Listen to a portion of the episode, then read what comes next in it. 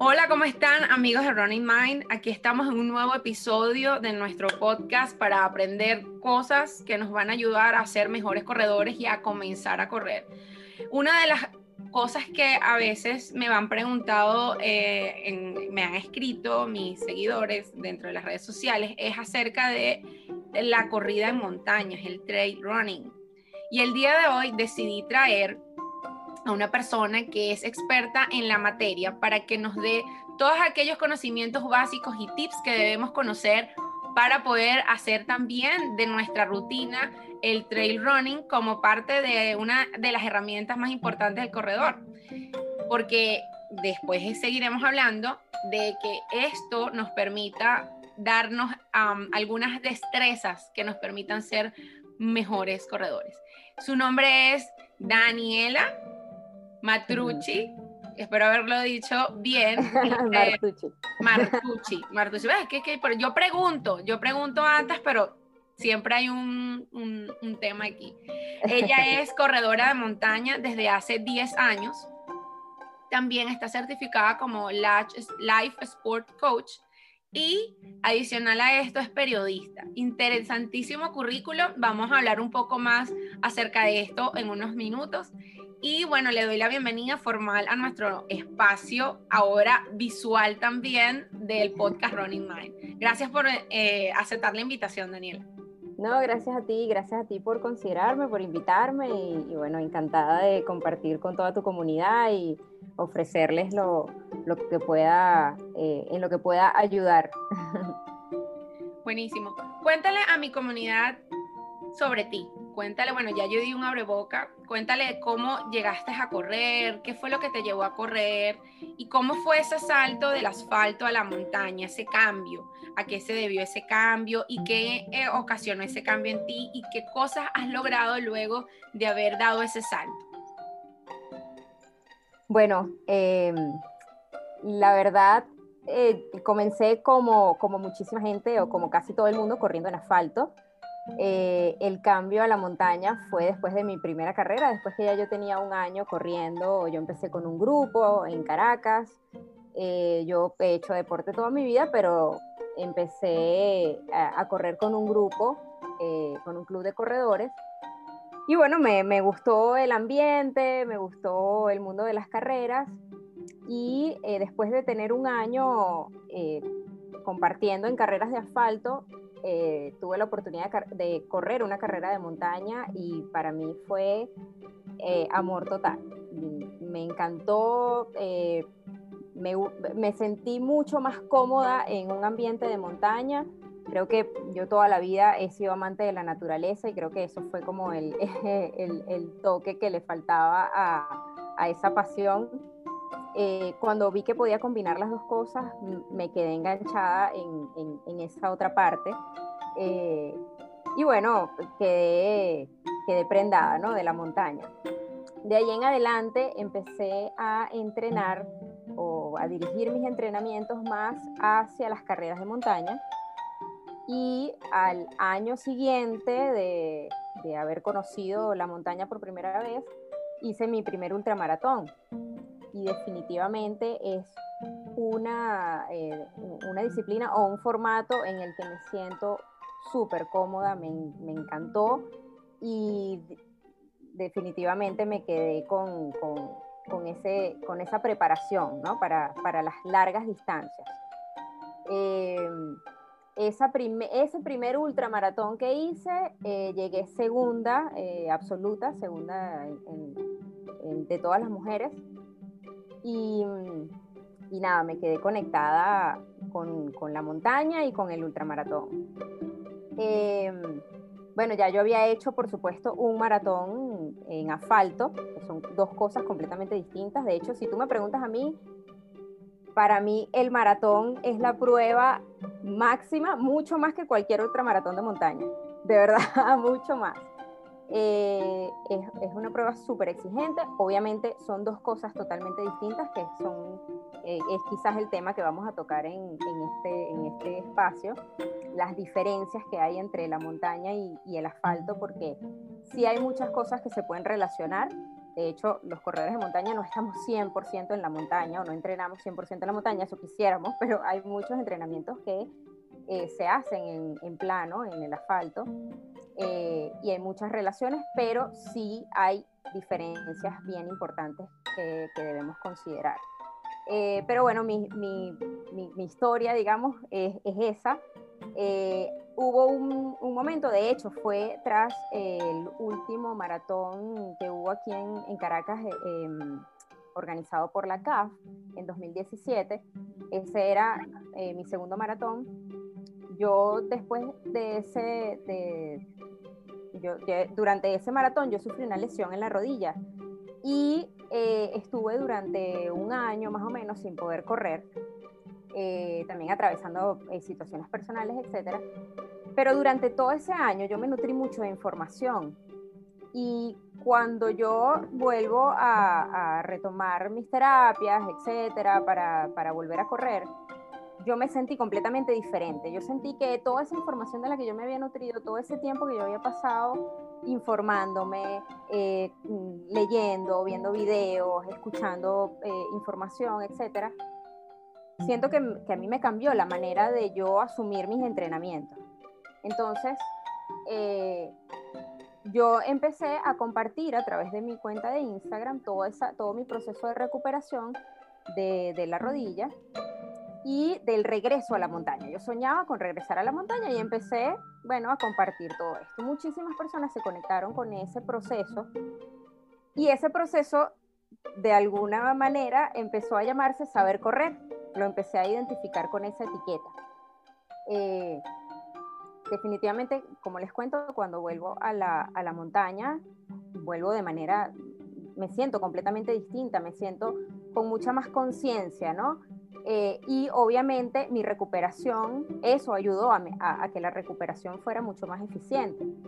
Eh, entonces, de ahí en adelante empecé a trabajar en un proyecto en donde comparto la importancia de eh, tener ese conocimiento a la mano, que no nos quedemos solamente con la preparación física, sino que también tratemos de entender con información también teórica o con conocimiento cuáles son esas transformaciones por las que atraviesa nuestro cuerpo eh, durante todo el proceso de preparación para una carrera, bien sea de calle bien sea de montaña, porque eso te, genera una conciencia eh, a la hora de, eh, mm, a la hora de, de buscar realizar a, la hora de encontrar tus metas, a la hora de conectarte con esos objetivos, eh, eh, es, una, es, una, es una conexión como, como tú lo tienes en tu lema, cuerpo y mente, y yo le incluyo la parte de la esencia, que es la motivación, lo que, lo que me lleva a ir más allá, ¿no? Esa conexión espiritual y que en la montaña también nosotros tenemos mucha, eh, mm. incluimos mucho de esa parte, porque siempre tenemos como esa, ese misticismo de, de pedirle permiso a la montaña, eh, de, de, conectarnos con ella para saber si, si sí o si no, si hoy es el día o mejor me, me quedo y, y, no, no, busco retarla, ¿no? Es, esa parte de dejar el ego en casa y... Por el tema del clima también, ¿no? Es, claro, porque estás, exactamente, estás expuesto a factores externos eh, de la naturaleza. Que no dependen de eh, ti. Que no dependen de ti, que obviamente por más que tú quieras llegar a esa cumbre, si el clima no está dado para eso, no lo vas a lograr. Incluso la parte de conectarte también con la montaña, eh, por ejemplo, en mi caso, y, se repite mucho en, en muchos corredores de montaña, si yo no estoy bien espiritualmente, mentalmente, si ese día yo tengo muchos problemas o estoy en otro lado, mi cabeza la tengo ocupada en otras cosas, yo sé que ese día no voy a ir a la montaña, porque me estoy poniendo en riesgo. O sea, para la montaña hay que tener los cinco sentidos activos y em, quizás salir a correr en el asfalto es mucho menos riesgoso porque, bueno, no, no, no, tienes que estar pendiente de tantas cosas, de, como tú lo dices, de tantos factores externos que te ponen en riesgo, que quizás esa es la diferencia más importante que yo establezco entre una, entre una disciplina y otra, que en la montaña eh, estás expuesto, estás eh, eh, tienes que tener en cuenta muchos factores para no ponerte en riesgo. Y que muchas veces eh, se subestiman esas, todas esas previsiones que hay que tener y no nos damos cuenta de que eso nos puede afectar mucho más que, eh, eh, mucho más que, bueno, que simplemente hoy no rendí, sino que, bueno, si, si tú, por ejemplo, vas a hacer una ruta que tienes prevista para hacerla en determinado tiempo y ocurre cualquier imprevisto que te haga multiplicar ese tiempo, es, es, un, es un, una carga o, un desgaste que no tenías previsto y que te puede afectar tanto para tu, el, objetivo deportivo para el que estás trabajando, como incluso para, para, para toda tu preparación, ¿no? Esas son quizás las, las cosas que, que, yo siempre hago énfasis en recordar. Entonces, bueno, eh, creo que estoy aquí como ligando todo, pero... Eh, no, no, eh, yo, yo, te dejo porque de verdad es súper interesante lo que dices. Y más aún cuando muchas personas prefieren que correr en el asfalto o en la calle es riesgoso. Entonces, claro, obviamente para los que no practicamos trail, nos parece a veces riesgoso ir a la calle, dependiendo de las circunstancias donde nos encontremos, ¿no? Por lo menos en mi caso particular, yo me enfrento básicamente al, al tráfico, a los automóviles, a la oscuridad y a otros peligros por lo menos de animales, que por lo menos acá en Florida eh, a veces te puedes encontrar con, con alligators, a cocodrilo, te puedes encontrar con eh, rabipelados o raccoons, que ya ni sé cómo se llaman, pero bueno, en fin, esos animales tienden a atacar al ser humano. Y entonces muchos corredores, más que todo mujeres, y a otro tipo de animales que no son de este tipo, eh, les tiene miedo y les provoca temor eh, salir a la calle a entrenar a ciertas horas muy particulares. Por lo menos yo era de las que salía a las 4 y media de la mañana, porque evidentemente yo en Venezuela me enfrentaba a otros animales distintos a los que me enfrento aquí y a estos no les tengo miedo y a aquellos sí les tenía miedo. Bueno, y por tema pandemia, pues todo, toda mi rutina ha cambiado. Sin embargo, eh, el tema clima, el tema tráfico, el tema terreno, hay muchos factores que influyen en la, la, la parte de limitarte tú a poder desarrollar tu disciplina y a poder entrenar de manera satisfactoria, ¿no? Entonces es buenísimo que tú menciones eso porque, bueno, podemos hacer las diferenciaciones entre una disciplina y otra, aunque son primas, y se, obviamente tienen muchas cosas en común, también tienen muchas diferencias. Pero no quiere decir que vamos a hablar de las diferencias para decir que una es buena o que otra es mala, simplemente, bueno, eso, diferencias, ¿no? Y que la gente pueda escoger y pueda saber que esas diferencias pues tienen también un punto de encuentro. Entonces, bueno, entrando en materia, un poco más adentro de lo que estabas conversando, em, obviamente para un corredor novato, evidentemente más, mi audiencia, muchos de, los que son mi audiencia son corredores novatos, que bueno, la literatura lo consideran todos aquellos corredores que corren este, poco menos de 35 mm, kilómetros a la semana. Y cuando ya han hecho un recorrido mayor de, de, esto, ya pasan a ser no expertos, pero ya dejan de estar categorizados como novatos. Entonces, eh, nosotros estamos como que en una cruzada de educación de este tipo de corredores para que ellos hagan las cosas de forma correcta y no se hagan daño en el momento que decidan practicar esta disciplina. ¿Qué le pudieras decir tú a lo primero que deben saber cuando, por ejemplo, en, en mi caso, yo era un corredor novato y estaba en Caracas y yo también corrí una carrera de montaña en el Ávila. Obviamente no la corrí porque no estaba, o sea, cuando yo me inscribí, me registré, yo tenía un concepto de lo que pudiera ser la montaña, pero como no tenía los conocimientos, obviamente la terminé fue caminando, escalándola, eh, que es muy diferente a correr.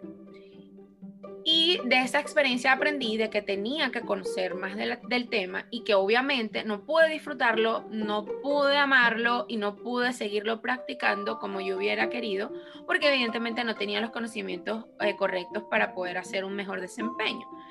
Eh, ¿Qué le dirías tú a todos estos corredores novatos que están incursionando en el mundo del running y que les atrae la idea de una que otra vez a la semana ir a correr a una montaña y poder este, disfrutar de la naturaleza un poco más de cerca, con algunas premisas obviamente que, que nosotros desconocemos?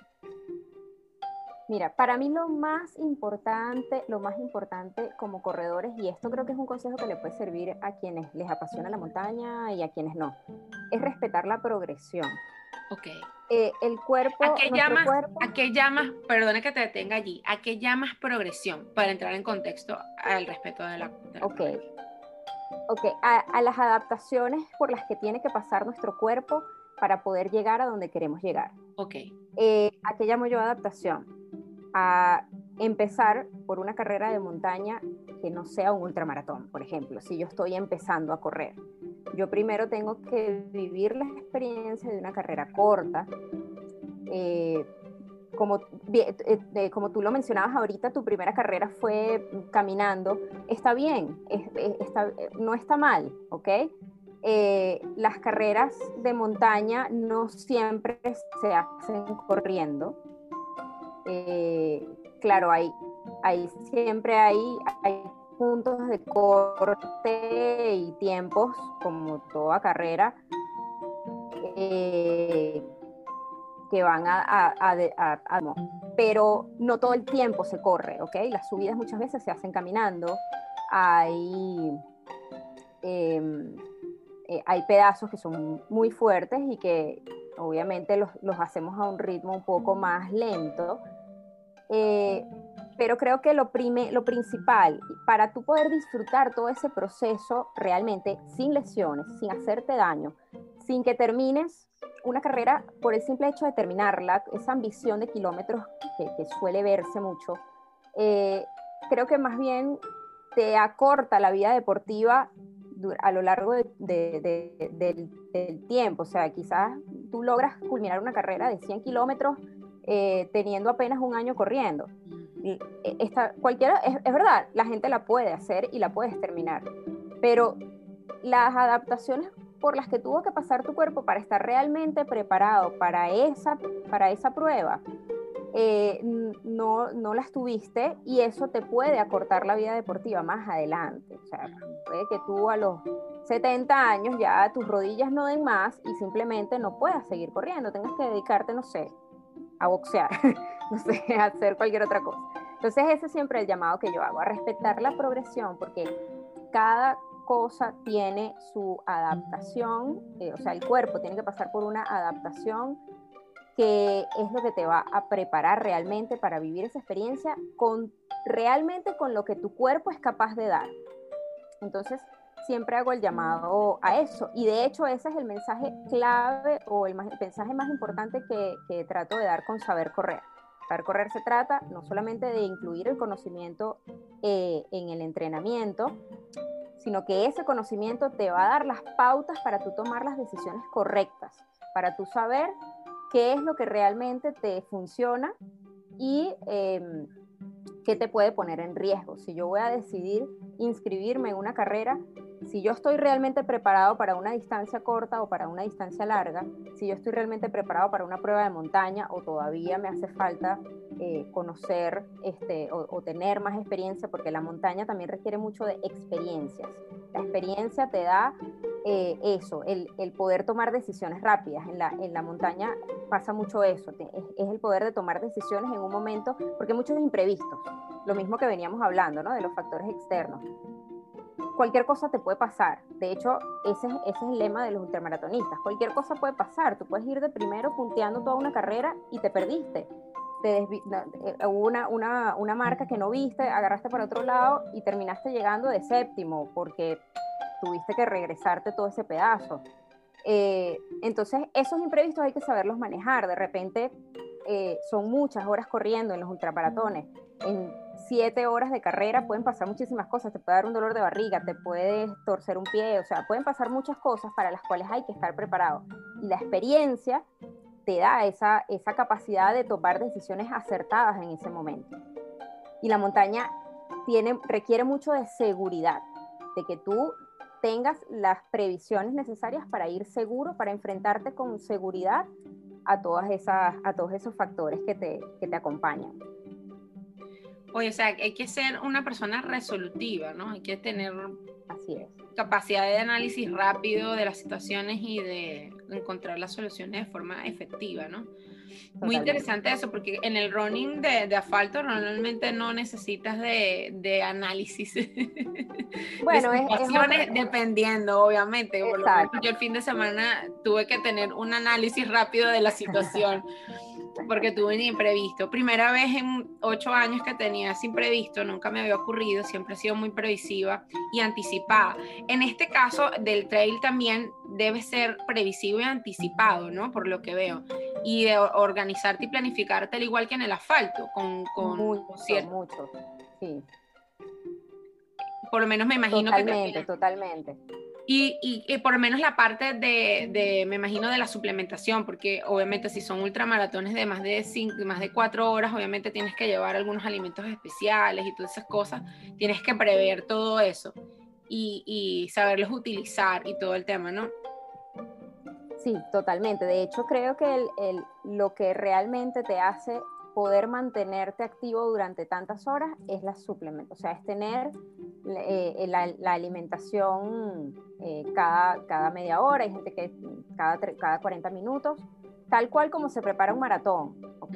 Eh, es igual, es el, el, el, tener una dosis de carbohidratos, de proteínas cada, ciertas, cada cierto tiempo para poder tener ese combustible que te va a ir llevando que, te va a mantener activo durante tantas horas. Sin, sin, e, sin, esa parte, sin ese combustible, no hay manera de, de llegar vivo.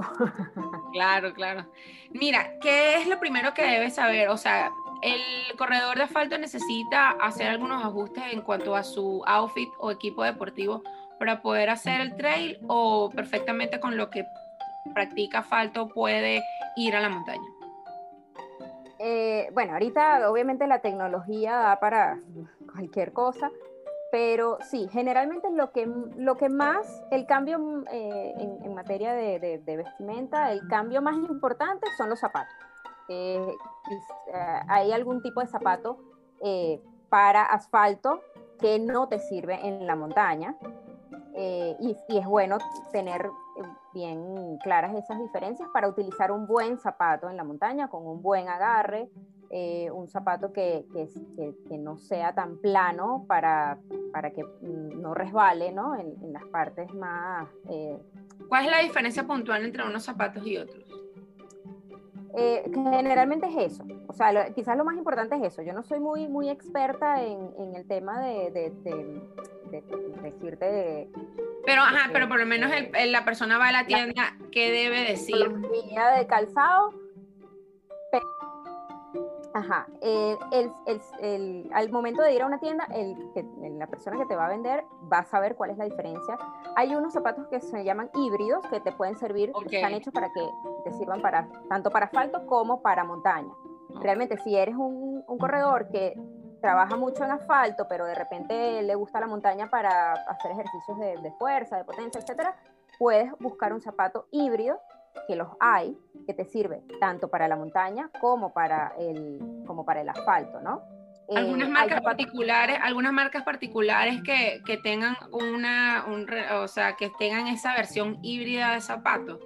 Porque por lo menos yo creo no. Que, creo que casi todo. Estoy aquí de ignorante, honestamente uno aprende de todos sus entrevistados y primera vez que escucho que hay zapatos híbridos.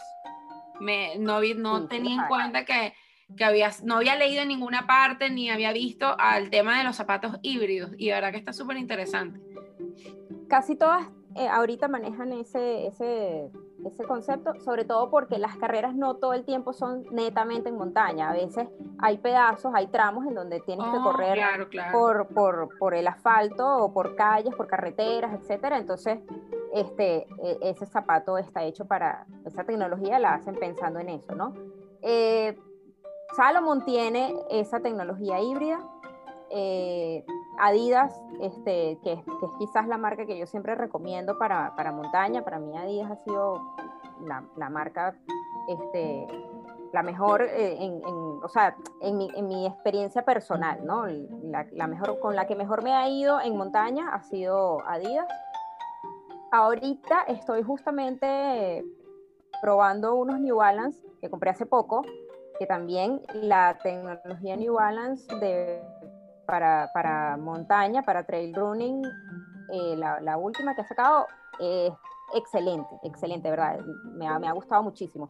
Yo, no, yo empecé, eh, cuando yo corría en calle, empecé corriendo con New Balance y me fue excelente, eh, perfecto. Eh, cuando empecé en montaña, empecé a usar más Adidas, pero ahora que este, estoy probando esta, esta nueva tecnología de New Balance, me parece buenísima y súper recomendada. Como te digo, no soy la más experta porque yo no he pasado por todas las marcas, yo soy muy... No, pero por lo menos, por lo menos para darle una, orientación a, nuestro... Pero sí... Escucha para que ellos puedan por lo menos hacer algún research y buscar y ver opciones y ver costos y todo ese tipo de cosas, porque bueno, hay gente que, que cuando se mete en un tema apasiona, se apasiona, entonces ya quiere tener, bueno, tengo mucha, mucha gente que conozco que se quiere comer todo. Exacto. tener todo, pero también es una forma de protegerlos, también de protegerlos de que, que si quieren hacer la inversión del zapato híbrido o del zapato para trail como tal, que la pueden hacer y cuáles pueden buscar y todo esto, ¿no? Para poderlos ayudar un poquito más. Pero, ajá, y partiendo de los zapatos, ¿hay otros dispositivos, medias, em, ah, mallas de compresión o algún tipo de cosas que de verdad tú crees que sea necesario parte del zapato tener dentro de nuestro equipamiento para poder comenzar en esta disciplina? Sí, eh, con el tema de, los, de los zapatos, creo que igual para, para asfalto también se suele uno comprar una talla más. Ah, muy importante. las premisas, las premisas del zapato son, son las mismas, ¿no? Sí, sí, incluso más porque en la, en la montaña vas a tener una, en la bajada vas a tener un, un roce mucho más, el, contacto con la punta del zapato va a ser mucho más este, que, que en un maratón. Entonces es importante que sobre todo el tema de la media, se suele usar a veces una doble media, incluso ahorita hay medias que traen como una como un recubrimiento en la punta que es como colchadito. Ajá, un acolchadito. Eh, eso sí creo que se maneja igual para, para, para maratón y para montaña. La tecnología no suele cambiar mucho. Quizás hay cosas muy, muy, muy específicas para montaña, pero generalmente lo, lo, que te sirve para correr un maratón te puede servir para la montaña. Lo único que no te sirve son los zapatos, que si son netamente de asfalto, obviamente no los puedes usar en, en montaña porque te vas a resbalar. Sí, te, pueden servir, pero, pero te vas a sentir más cómodo utilizando un zapato con un soporte un poco más... Distinto. Me eh, imagino que el soporte y el agarre más... Sí, exactamente, exacto. Eso es lo más, quizás la diferencia más importante. Bueno, fantástico. Si tienen más eh, preguntas y dudas, le pueden escribir. Ya les voy a dar los contactos pronto de, de, Dani para que la puedan consultar si quieren empezar a darle a la montaña. Yo quisiera darle a la montaña, pero lamentablemente en Miami no hay montañas. Las montañas que hay son de mentira. Pero bueno, este, en algún momento si, si viajo para algún lado en, en este país, eh, pues eh, obviamente voy a consultar contigo para irme equipadita y no pasar trabajo, porque aquí las montañas las que hay son bien, bien, bien duras y, son bien complicadas desde el punto de vista logístico y hay que irse bien preparados, obviamente, para no pasarla mal, sino para disfrutar, obviamente, de la naturaleza y hacerlo bien. Eh, otra de las cosas muy, eh, muy puntuales que quería, que quería conversar contigo, Daniela, era, por ejemplo, el, tema del entrenamiento, qué, las, ejercicios o, o qué tipos de entrenamiento pudiéramos darle más eh, peso de nuestro calendario semanal para poder eh, trabajar grupos musculares que nos ayuden a mejorar nuestra, nuestro desempeño en la montaña. Bueno, obviamente el desnivel es súper importante trabajarlo cuando se está, eh, cuando uno se está preparando para la montaña, hacer trabajos en, en vertical es súper importante, por lo menos una vez a la semana, un trabajo vertical. Eso también dentro de la periodización del entrenamiento tiene sus etapas, ¿ok? Hay una etapa en donde trabajas con, mucha, con mucho más énfasis o mucha más fuerza esas, esas, esos umbrales en su vida y luego esto lo transformas a la velocidad en plano. Eh, pero ese es un trabajo súper importante cuando se está entrenando para montaña porque es, lo que te va a definir cuál es el ritmo ideal al que vas a enfrentarte en la subida.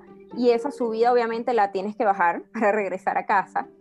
y la, el tema de la bajada, para mí es, fundamental trabajar la bajada. De hecho, eh, yo eh, particularmente tengo, o sea, mi, mi punto fuerte es la bajada y en la subida pues es lo que tengo que ponerle más énfasis porque soy lenta subiendo, ¿no? Ok. Entonces, pero muchas personas eh, le ponen mucho énfasis en la subida, pero subestiman la bajada. Mm, Y, y en las carreras de montaña, las bajadas son súper importantes. El, el corredor que no sepa bajar puede perder todo lo que hizo subiendo.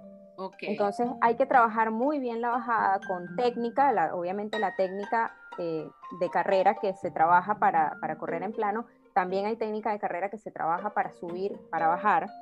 Eh, el trabajo de, de bajada requiere de, de reflejos, requiere de mucha propiocepción, que también es, un- para mí es- súper eh, importante incluir en los entrenamientos, sobre todo en, en- en la preparación de fortalecimiento, incluir ejercicios con inestabilidad, ¿ok? que te haga trabajar esa propiocepción. Em, de repente hacer ejercicios con un, con un solo pie, eh, hacerme eh, sentadillas con, un- con, una sola, con un solo pie, em, ejercicios a veces con los ojos cerrados, el, hacer ejercicios con los ojos cerrados te da también esa, esa trabajas también esa propiocepción. Y este, eso, y mucho fortalecimiento, mucho fortalecimiento. Yo creo que eso es importante para, para, para tanto todo, para asfalto para, como todo, para para montaña. las dos, para las dos, para la calle, Exacto. para la para la montaña. pero el fortalecimiento que siempre es como esa parte donde hay que insistir más, que, que no lo descuiden, eh, es súper importante, tanto para tener la fuerza para subir, como tú dices, hay grupos musculares que se trabajan eh, de manera distinta subiendo, como también para la bajada. Para la bajada, eh, en la montaña siempre está el mito de que la montaña te destruye las rodillas, sí, si no haces un buen fortalecimiento, sí, te las destruye pero con un buen fortalecimiento y con unos cuádriceps fuertes que, resistan y que realmente resistan ese impacto, tus rodillas, créeme que no van a subir. Te lo digo yo que sufrí de la, de la rodilla y mi, y mi tema de rodilla no me lo, no, no No me lo. Claro, porque la tú te por, claro, volviendo al contexto anterior, tú te lesionaste antes de ser montañista. O sea, no es que te lesionaste y- y- siendo claro. running trail. No, Exacto. no, no, sí, ya corrí en montaña, pero mi lesión fue entrenando para un Para maratón. un mar- por eso, de o sea, calle, tu para un lesión para no fue por carrera. hacer montaña. No me la generó la montaña, exacto, me la, Me tú- generó, de hecho, me la generó un sobreentrenamiento porque, nada, eh, esa semana eh, de, de, eh, la semana más fuerte de, preparación para el maratón, que es cuando ya haces ese largo de 30, 35 kilómetros, eh, 15 días, 20 días antes del- de la prueba, esa semana es la más importante. Esa semana tienes que estar, pero guardadito en tu casa, porque es donde tienes las defensas así a tope, en donde el cuerpo está dándote lo máximo y de ahí para abajo ya viene esa adaptación de la que, de la que estuvimos hablando, en donde ya, bueno, ya el cuerpo empieza a asimilar todo el trabajo y ta, ta, ta, ta, hasta que ya llegas a la prueba listo. Pero ese pico, ese, ese momentico en el que estás tan cargado, cualquier cosita que hagas, cualquier cosita es donde, mira, hasta para bajarte, amarrarte los zapatos, tienes que ser súper precavido y tener mucha conciencia porque cualquier cosita te puede eh, poner, puede poner en riesgo tu prueba. De hecho, como me pasó a mí, pues este, tuve esa lesión por un, eh, unos pesos muertos que tenía que, que hice que no debía haber hecho en esa semana. Nada, cuando salí a hacer ese, el, largo de ese día, mi rodilla obviamente me dijo, no puedo más, o sea, basta.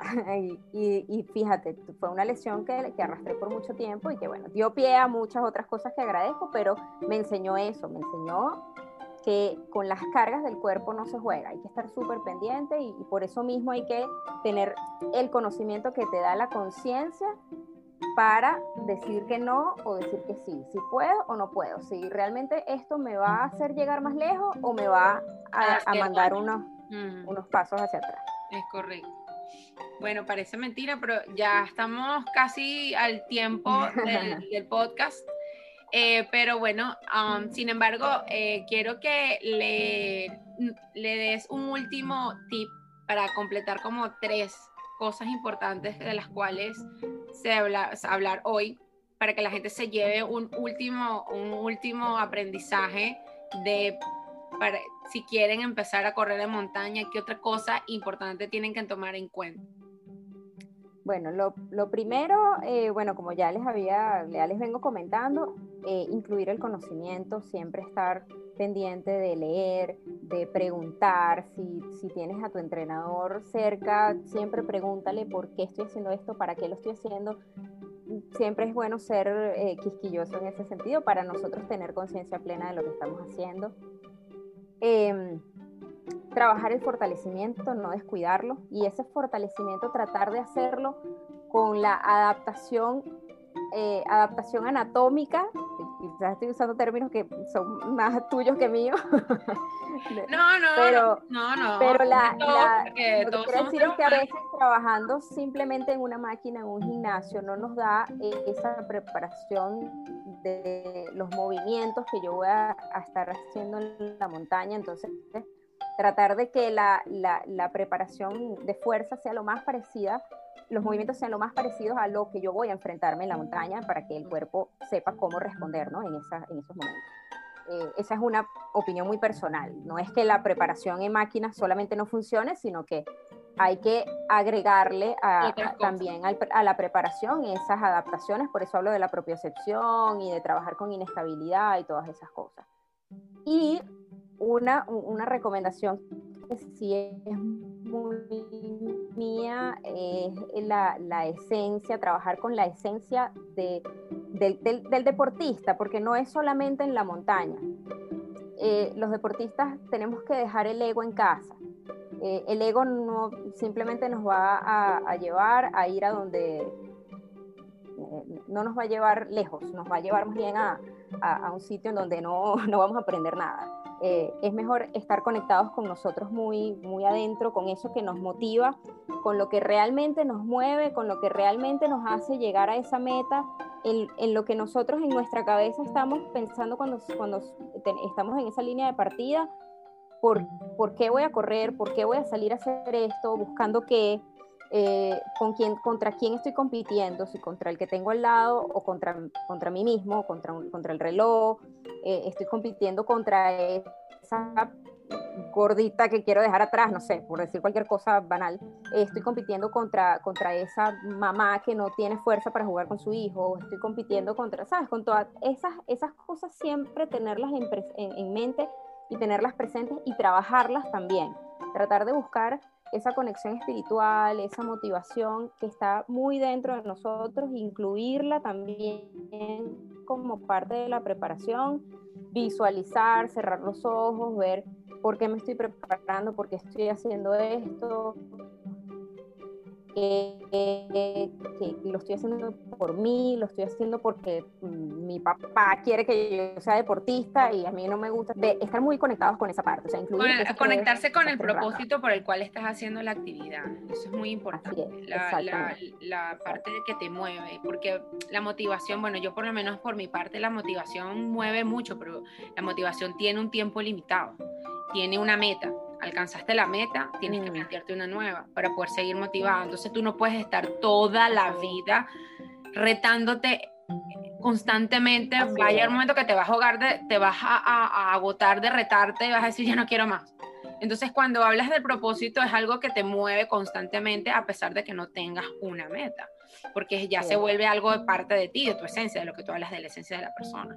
Pero muy importante y obviamente que te va a llevar a, romper esos límites que, que, tu cabeza a veces cree que tienes. Exactamente, bueno. Esa es lo que te va a ayudar a ir más allá, si te duela todo, así creas que no puedes más, es lo que te va a llevar allá. Sí, justamente por eso es que estamos juntas hoy, porque obviamente nuestros propósitos están bien alineados, nuestra visión del deporte está muy alineada con respecto a lo que queremos lograr con, con, nuestro, con nuestros deportistas, con los que nos siguen, con los que nos escuchan, nos ven. Eh, es de darle esa, esa forma de ver las cosas de una manera un poco más profunda, ¿no? Que no es nada más desarrollar una forma física o quizás obtener una forma física, entre comillas, adecuada, sino encontrar un balance y un equilibrio tanto como un ser humano integral que somos, de que tenemos muchas áreas de nuestra vida que están todas conectadas. Bueno, eh, Dani, de verdad, muchísimas gracias por aceptar mi invitación. Y bueno, estoy muy contenta de que sigamos colaborando en cosas como esta. Vamos a seguir colaborando y dándole la a tu comunidad y a mi comunidad cosas interesantes con las cuales pueden aprender a ser mejores y hacer cosas mucho más interesantes. Este, ¿Dónde te puede conseguir las personas? Y si tienen alguna duda o pregunta, eh, ¿dónde pueden acudir a, hacerlas? Mira, eh, mi Instagram es arroba sabercorrer. Eh, hay también una web, eh, sabercorrer.com. Allí incluso cuando ingresas a la página web tienes un regalo, puedes descargar un ebook que es una guía básica para saber correr, en donde reúne todas estas tres cosas de las que hemos venido hablando. Saber correr es cuerpo, mente y esencia tienes todas las recomendaciones para iniciarte en la montaña, para iniciar eh, en el mundo de, las carreras. Eh, y bueno, nada, este, cualquier cosa que me puedan escribir allí a, a, mi Instagram por DM, pues cualquier duda que tengan, ya por allí nos, nos comunicamos. Buenísimo, bueno, ya saben, en arroba saber correr, le escriben un, un, DM a Daniela y ella con gusto les va a contestar. Bueno, no me queda más nada que despedirme y decirles que, bueno, muy contenta de que estén aquí en este espacio y que puedan aprender en esta nueva plataforma en la cual estamos desarrollando. Y como siempre les digo, no es llegar más rápido, sino llegar más lejos y vivan su 3%. Hasta luego.